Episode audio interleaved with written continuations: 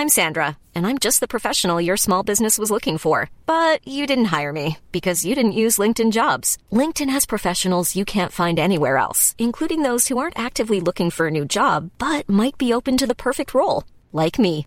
In a given month, over 70% of LinkedIn users don't visit other leading job sites. So if you're not looking on LinkedIn, you'll miss out on great candidates like Sandra. Start hiring professionals like a professional. Post your free job on linkedin.com/people today.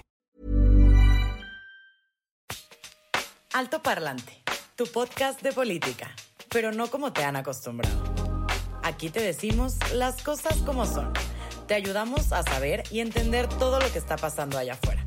Nuestro reto, hacerlo simple, claro y en unos cuantos minutos. El tuyo, hablarlo más fuerte que nunca.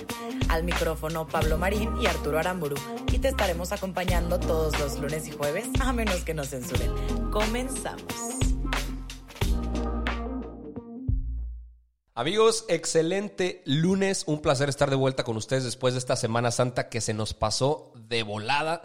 Eh, tenemos muchísima información porque est- estos tres días de fin de semana fueron como siete días, güey. Pasaron un chingo de cosas y obviamente tenemos que platicarles todo lo que pasó. Nos encantaría tener una hora y media de programa para platicarles cómo la CEP rescató a Salinas Pliego, cómo la popularidad de AMLO está cayendo, cómo ya se entregó la lista de las 15 empresas que deben 50 mil millones de pesos en impuestos. Pero no tenemos para tanto programa, eh, entonces les vamos a platicar un poquito de otros temas. Eh, es un placer acompañarlos como todas las semanas. Mi nombre es Arturo Aramburu y estoy aquí con Pablo Marín. ¿Cómo estás, Pablo? Muy bien, muy contentos. Como dices, estamos llenos de información. Nos toca elegir un poquito, contarles por encimita algunas cosas y otras un poquito más a fondo, porque estamos seguros que ustedes en casa eh, necesitan tener la información que más les, les concierne y que más les va a pegar. Entonces, Claro. pues eso es lo que queremos el día de hoy estarles explicando y todos los lunes y jueves. Vamos a hablar de dos eh, grandes notas que, que salieron a resaltar este fin de semana. Obviamente la novelita que se hizo de la OPEP,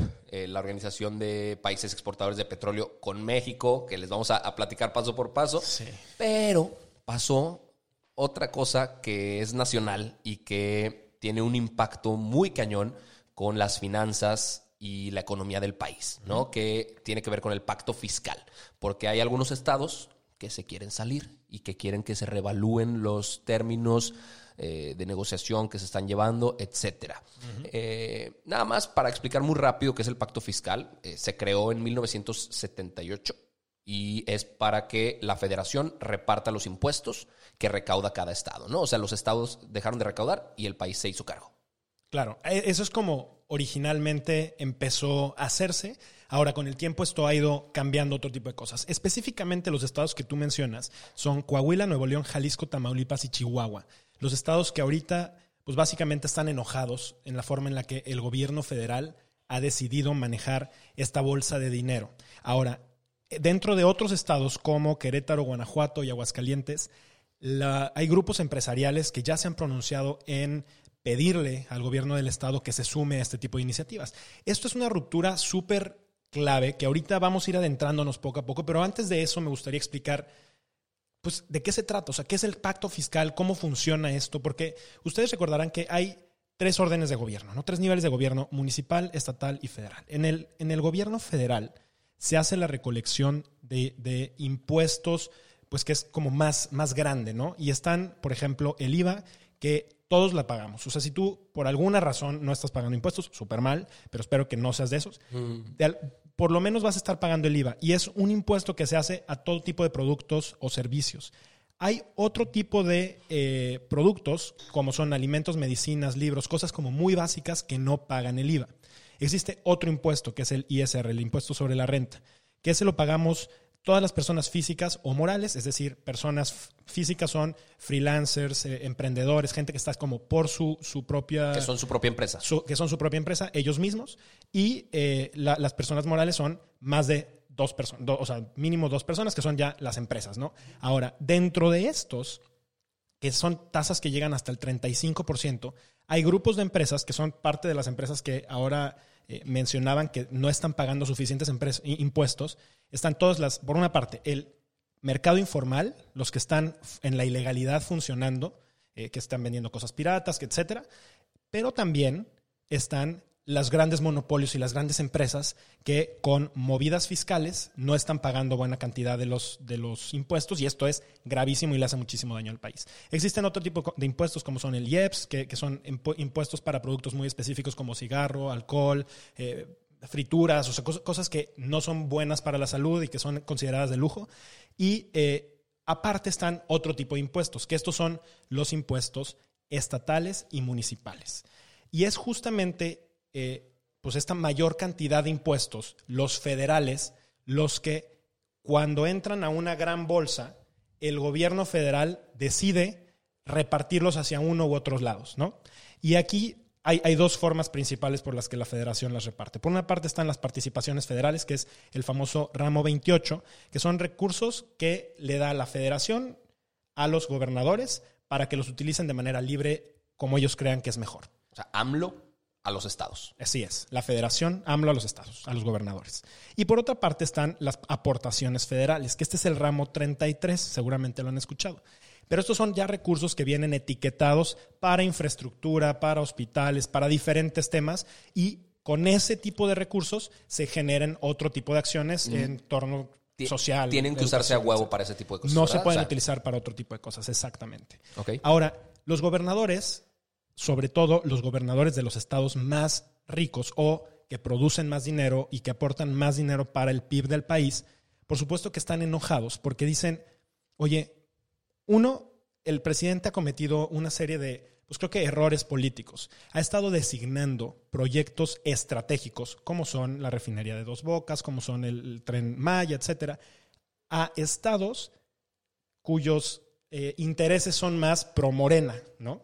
Y entonces dejando mucho más descubiertos a los partidos o a los eh, estados donde él no gobierna. Y entonces se note esta diferencia donde pues pareciera que no les está yendo tan bien a los gobernadores en donde pues Morena no está funcionando. Entonces, de arranque, los gobernadores están muy sentidos, están muy molestos porque están sintiendo que esto ya está iniciando muy mal. No, ya, aparte es un montón de lana, ¿no? Yo, yo veía que el 80% de lo que se recauda se lo queda a la federación Así es. y el 20% va para los estados. Entonces, es, es, muy desproporcional lo que se utiliza para el, el gobierno federal versus los gobiernos estatales. Exactamente. Ahora, si, si este dinero se repartiera de manera justa, pues creo que los, los estados estarían pues, un poquito más de acuerdo en, que esto siguiera funcionando de esta manera, ¿no?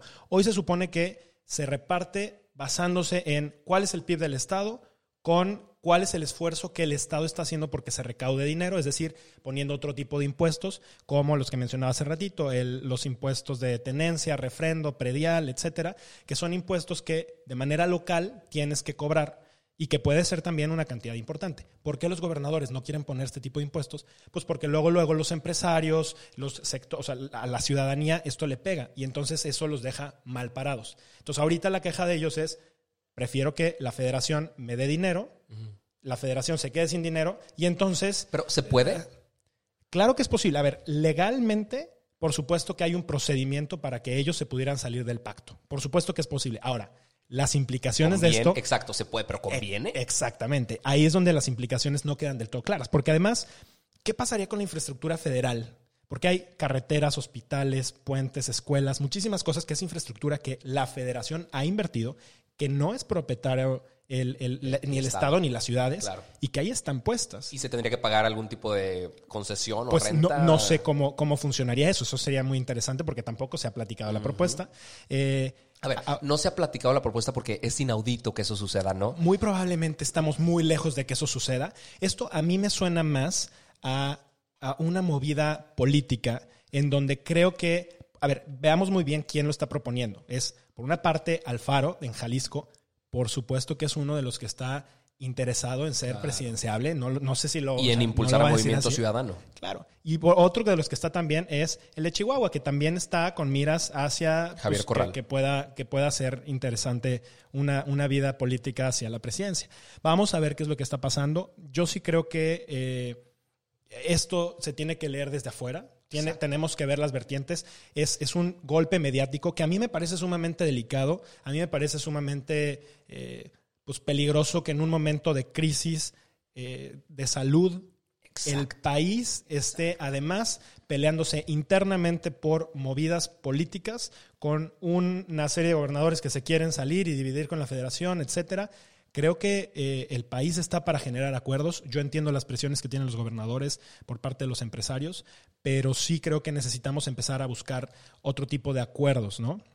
A ver, replantear el pacto fiscal, sí, ¿no? Porque vemos que puede ser injusto de algunas maneras. Sí. Salirse de la federación es una declaración que por los momentos está fuera de lugar y es irrealizable.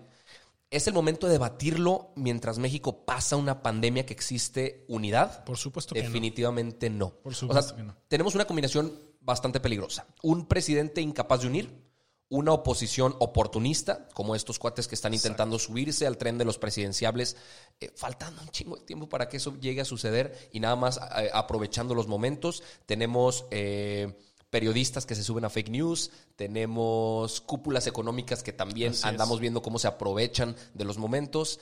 Entonces tene- tenemos un, un cóctel de, de factores que pueden Que ser bien peligrosos. Súper güey. peligroso. Fíjate, además ha empezado a emerger una corriente de empresarios que han salido a decir que van a dejar de pagar impuestos para poder seguir pagando sus sueldos. Y yo entiendo esta parte, pero creo que es una estupidez y una irresponsabilidad Claro. también intentar plantear esto. O sea, yo sí creo que, y digo, y entiendo por qué salen los empresarios a decir esto, puesto que el presidente y el gobierno federal no ha tenido una sola medida no estoy hablando para rescatar a las grandes empresas, a los monopolios. Estoy hablando para la clase media, para los micro, pequeñas y medianas empresas que son quienes sostienen la economía de este país, le guste al que le guste, le guste a Andrés Manuel o no le guste, y son quienes le dan trabajo y sostienen también a las clases más desfavorecidas de este país. Entonces, creo que el presidente necesita realmente sentir qué es lo que está pasando alrededor. Eh, de arranque tiene un índice de desaprobación del 53% según consulta Mitofsky que hace unos días estuvo publicándolo. No, fue la de hoy. El día de hoy. 53, tenía Fíjate. 53.5, como que... Eh, sigue bajando. Y, y creo que además hay otra cosa que tenemos que leer y no podemos perder de vista. Y obviamente eh, en los próximos días vamos a seguir hablando, pero no podemos perder de vista que Andrés Manuel planteó que en 2021 iba a haber un referéndum para ver si se quedaba o se iba. Con las condiciones que hoy estamos viendo en el país, con las condiciones que estamos leyendo en el panorama político, económico, social, creo que Andrés Manuel la tendría sumamente difícil. Y, y creo que con esto yo creo que podemos ir cerrando este tema. O el presidente se pone las pilas para atacar tanto la parte de salud como la parte económica, o en serio le va a ir no solamente muy mal en ese referéndum, que todavía no tengo muy claro cómo va a ser, sino también en, en la parte de las gubernaturas que seguramente su partido va a querer lanzar. No, y algo que no nos vamos a cansar de decir en el programa, nosotros también hacer lo nuestro. O sea, si en México estamos hasta la madre de las irresponsabilidades de Andrés Manuel, ¿por qué tendríamos que actuar con irresponsabilidad nosotros? O sea, se trata de construir una alternativa que vaya a funcionar, no de dividir cada vez más el pastel y que nos sigan comiendo el mandado, güey. Exactamente. Eh, entonces, ¿quién Esto sabe qué vaya a suceder con lo del pacto fiscal? más. Yo creo que eh, no va a pasar. Vamos a ver qué estados empiezan a sumarse. Tú ahorita mencionaste algunos y veámoslo con lupa. O sea, Sí. veamos bien qué podría pasar si es legal, si realmente se va a plantear como un más allá de un movimiento mediático, Exacto. etcétera. Pero, pero está interesante, está Vamos interesante la hablando, noticia y obviamente vamos a seguir hablando de esto de algo que también tenemos que hablar, obviamente, y que es una noticia que venimos arrastrando de hace algunas semanas, que es el tema del petróleo, la guerra de los precios y el mercado del petróleo que hemos visto desde hace algunas semanas, desde marzo, que entre Arabia Saudita, Saudita y Rusia este, tuvieron conflictos ahí para negociar la reducción de los barriles de petróleo que producían diariamente, pues obviamente pasaron más cosas. Y seguramente estuvieron enterados desde casa lo que pasó con Rocío Nale, nuestra secreta- secretaria de Energía, eh, y todo lo que se llevó a cabo en la reunión de la OPEP, Organización de los Países Exportadores de Petróleo. Exacto. OPEC en inglés va por el crudo. Eh, cabe aquí hacer un comentario antes de entrar al tema. No somos expertos en petróleo, no somos especialistas energéticos, no pretendemos serlo. Les vamos a hablar desde los datos, desde lo que se conoce de la reunión y desde lo que algunos expertos también eh, en artículos profesionales han salido a decir. Claro. Eh, para que se entienda lo que pasó en la OPEP, lo podemos poner en términos muy sencillos. Se reunieron estos 23 países a platicar qué podían hacer, cuánto podían reducir su producción de petróleo, porque los precios estaban por el suelo y eso a ninguno de ellos le conviene. Lo que querían hacer es reduzcamos en un 23% nuestra producción, los precios se elevan y todos felices y contentos, ¿no? Empezó la reunión el jueves pasado y de repente nos damos cuenta que tras siete horas de negociación, los necios en la mesa éramos nosotros. O sea, Rocío Nale no quería eh, acceder Ceder. o ceder a esta reducción de barriles de petróleo. Claro. De hecho, comenzó ahí con, con una disyuntiva porque ella decía que producíamos 1.9 barril, eh, millones, Millones de, de de barriles de petróleo diarios, lo cual no es cierto. Eso, es- eso fue lo que se pronosticó. Estamos produciendo 1.75. Porque el mercado Entonces, no va para más o porque la infraestructura no lo permite, etcétera. ¿no? Entonces la negociación ya no empezó como debería. Claro. Eh, ahora, después de esto, Otros datos, ¿no? dijo que tenía que consultarlo con más personas, que para mí eso es un error garrafal de entrada. Un secretario de Estado debería ser capaz de tener una negociación por su cuenta sin tener que preguntarle o consultarlo con el presidente, ¿no? Eh, y cuando fue a pedir esta, esta segunda opinión, de repente ya no regresó a la reunión. O sea, a ver, a ver. Nada más haciendo una pausa. Estaban en la mesa, durar, llevaban siete Estaban horas co- negociando, conectados. Ella pide pausa. Si time, me tengo que ir a, a pedir consultoría. Y no regresó. Queda en regresar y no regresa. Así nada más. O sea, a, a manera de necedad, se paró de la mesa y desconectó la llamada. ¿no? A partir de ese momento, las redes sociales obviamente explotaron Claro. y todo fue crítica. Todo fue crítica hasta que como que salió una corriente de personas que empezaron a decir, esta es una mujer con huevos que se quedó, que, que se quedó con su postura y que no dejó que los eh, neoliberales capitalistas se fueran por su lado, etcétera. Los que hablaron por, por otra parte del oso mundial que estábamos haciendo, decían, güey, de que, güey, No si se hubiera ser. resbalado con una cáscara de plátano, roto el pantalón, caído de nalgas y tirado un pedo, hubiera sido un oso menor a lo que acabamos de hacer frente a las 23 potencias productoras de petróleo en el planeta. Eh, y obviamente la cuestión aquí era qué va a pasar. O sea, si esto va a salir bien, si esto va a salir mal, y la reunión se iba a retomar al día siguiente. Al día siguiente, México entonces puso sobre la mesa, tú me estás pidiendo que yo reduzca 400 mil barriles de petróleo al día. Te ofrezco 100 mil. Obviamente suena absurdo Mucho más abajo, claro. mucho más abajo. Pero lo que no se esperaba es que Donald Trump salió a salvar al país Tan, y, tan, tan. y dijo, yo les pongo los, primero dijo 250 mil, después subió a 300 mil barriles de petróleo. O sea, Estados Unidos subsidiaba la, la reducción del, de, de petróleo mexicano reduciéndolo por su parte. Y entonces aquí es donde las cosas en eco- económicamente se pueden eh, bajar a términos simples para que veamos si esto fue bueno o fue malo. A mí no me gustaría sacar ninguna conclusión, más bien dejarlo para la gente en casa que ellos eh, se planteen decidan. y decidan ellos mismos si fue algo bueno o algo malo. Y el tiempo nos diga, ¿no? También. Exactamente. A ver, de entrada, la negociación. ¿Por qué México no quería bajar su producción de barriles? En teoría, o sea, si lo ponemos de manera muy sencilla, ¿qué es mejor? ¿Vender cinco manzanas a tres pesos o dos manzanas a 20 pesos? O sea, trabajas menos y ganas más. Pero México, como podemos entender, ha traído un plan energético basado en el petróleo para remodelar las refinerías existentes, para construir una nueva refinería y sobre la mesa hay algo que muchos no conocíamos. Se compró una especie de seguro o cobertura Exacto. para que los barriles de petróleo los podamos vender a un precio determinado que es 45 dólares, a pesar de que el precio se desplome. Entonces es como pues, el país puede desplomarse El mundo podría desplomar el precio de los petróleos y a nosotros y no México seguiría recibiendo una cantidad atractiva. Por eso, obviamente, México está pagando billones de dólares por eso. O sea, muchísimo dinero por eso, pero es un seguro que es perfectamente justo y muchísimas economías lo hacen. Diga- digamos que es una medida un poco más conservadora para no asumir tales riesgos. Exacto. Después de esto, Irán pidió expulsar a México del acuerdo. Uy, uy, uy. Y Arabia Saudita planeó emitir una declaratoria culpando a México por no aceptar la reducción.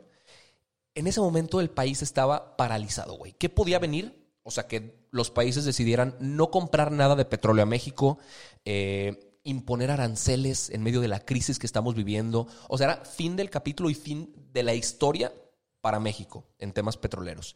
Eh, Hasta que... Aquí se suponía que Arabia Saudita no iba a entrarle al, al- al pacto con Estados Unidos para que Estados Unidos pues eh, subsidiara los países lo- los barriles de petróleo que estaba tomando por México. Ok. Pero eh, pues después del discurso de Donald Trump en el que dijo we're gonna put Mexico over the barrel, que fue una frase que causó muchísima controversia porque la traducción del diccionario Collins de over the barrel dice que, que significa poner en una posición difícil para que haga lo que, le pidamos. Lo que quiera. Lo que le pidamos, ¿Qué exactamente. es lo que siempre ha pasado entre Estados Unidos y México? ¿no? O sea, Estados Unidos ha dictado la relación y recordemos lo que pasaba hasta hace unos meses cuando Estados Unidos estaba pensando imponer aranceles que subieran un 5% si México no hacía ciertas condiciones. ¿no? Estados Unidos es capaz hoy de hacernos pedazos. Perfe- Exactamente, porque eh, el, el resultado final fue que los 300 mil barriles los va a poner Estados Unidos. Y a México, después de conocer este, este resultado, le salía más barato cancelar esos 300 mil barriles, güey, que endeudarse con Estados Unidos. Si el pago va a ser en precio de petróleo americano, podemos hacer cuentas. O sea, el, el viernes, eh, la mezcla de, de Brent, que es una de las mezclas americanas, terminó en 20 dólares el barril. La mexicana en 16 dólares el barril. Pero con Hay cobertura. 4 dólares de diferencia. Claro. O sea, 300 No mil barriles a 20 dólares son eh, un millón doscientos mil dólares diarios de sobrecosto, lo que le tendríamos que estar pagando a Estados Unidos por habernos endeudado. O sea, México tendría que pagar por más de 8 millones de barriles al mes que Estados Unidos no va a producir Claro. y Estados Unidos va a cobrar por más de 8 millones de barriles de petróleo al mes que no va a producir. O sea, es, es irónico inclusive, ¿no? Y si queremos ver los resultados en el corto plazo, podemos ver que hoy la mezcla de Arabia Saudita eh, estaba dando descuentos de entre menos 4.15 a menos 7 dólares Qué peligroso. a los países del mercado mexicano. No puedo creer. O sea, se están comiendo el, el mercado mexicano con descuentos eh, bruscos, con, de- con descuentos agresivos. Claro. Y esto, para mí, no es nada más que resentimiento ante las actitudes de Rocío Nale. Claro, yo creo que algo que tenemos que entender es que finalmente el mercado termina rigiendo este tipo de decisiones. Y obviamente si tú tienes una, un trato hostil, vas a recibir de regreso tratos hostiles. Uy, aparte, son países machistas y estaba negociando con una mujer. Lamentablemente. Bueno, qué- qué terrible, ¿no? Qué terrible, pero sí. Yo creo que sí puede existir cierto resentimiento porque una mujer los dejó colgados y, se fue de la llamada. Y en ese sentido, qué bueno, o sea, qué bueno y que no- el género no, no tendría que importar en absoluto, pero sí entiendo también que más allá de que haya sido una mujer o no, creo que también se trata de la diplomacia en estos casos es sumamente relevante, ¿no? Tenemos que entender que estas decisiones no pueden ser caprichos ni del presidente ni de la secretaria de Energía, tienen que ser decisiones de Estado, porque finalmente si se hunde la secretaria ante un grupo de personas, nos hunde a todos. Estamos en el mismo barco y tenemos que entender que al final del día la economía afecta tanto a los más pobres como a los más ricos y este tipo de decisiones son de injerencia nacional. Ahora, algo que no podemos olvidar y no podemos quitar de la mesa es que todo esto lo sabemos por corresponsales que estuvieron Así al es. tanto de lo que pasaba en la reunión. O sea, Naila Razuk, que es la editora de Bloomberg News para Medio Oriente y África, y Amena Baker, que es corresponsal de energía y cubre justo los asuntos de la OPEP, fueron las que estaban dando información. O sea, hay que entender que difícilmente desde Twitter podemos comprender una negociación en toda su complejidad. Claro. ¿No? Entonces, veremos qué pasa, veremos si en el mediano y largo plazo esto va a ser una buena o mala decisión, dependiendo del precio que nos ponga Estados Unidos para pagarle este favor. Y no olvidemos que es año de elecciones para Donald Trump también. Y esto puede ser una carta durísima claro. para que a él le convenga. Fíjate que yo creo que los órdenes del mundo están cambiando. No tengo la menor duda de que el tema del petróleo, con el tema bancario, con el tema de cómo está viendo este tipo de movimientos, incluso el tema del coronavirus, hay ya quien empieza a especular que fue algo creado. Yo sí creo que estamos hoy ante una tercera guerra mundial. Es una guerra completamente diferente a la que hemos entendido anteriormente. Es un momento sumamente particular en donde la verdad es que nadie sabe bien a bien cómo va a acabar cómo van a reaccionar los líderes, cómo va a reaccionar la sociedad, cómo va a impactar a los mercados, cuánto tiempo puede durar esto.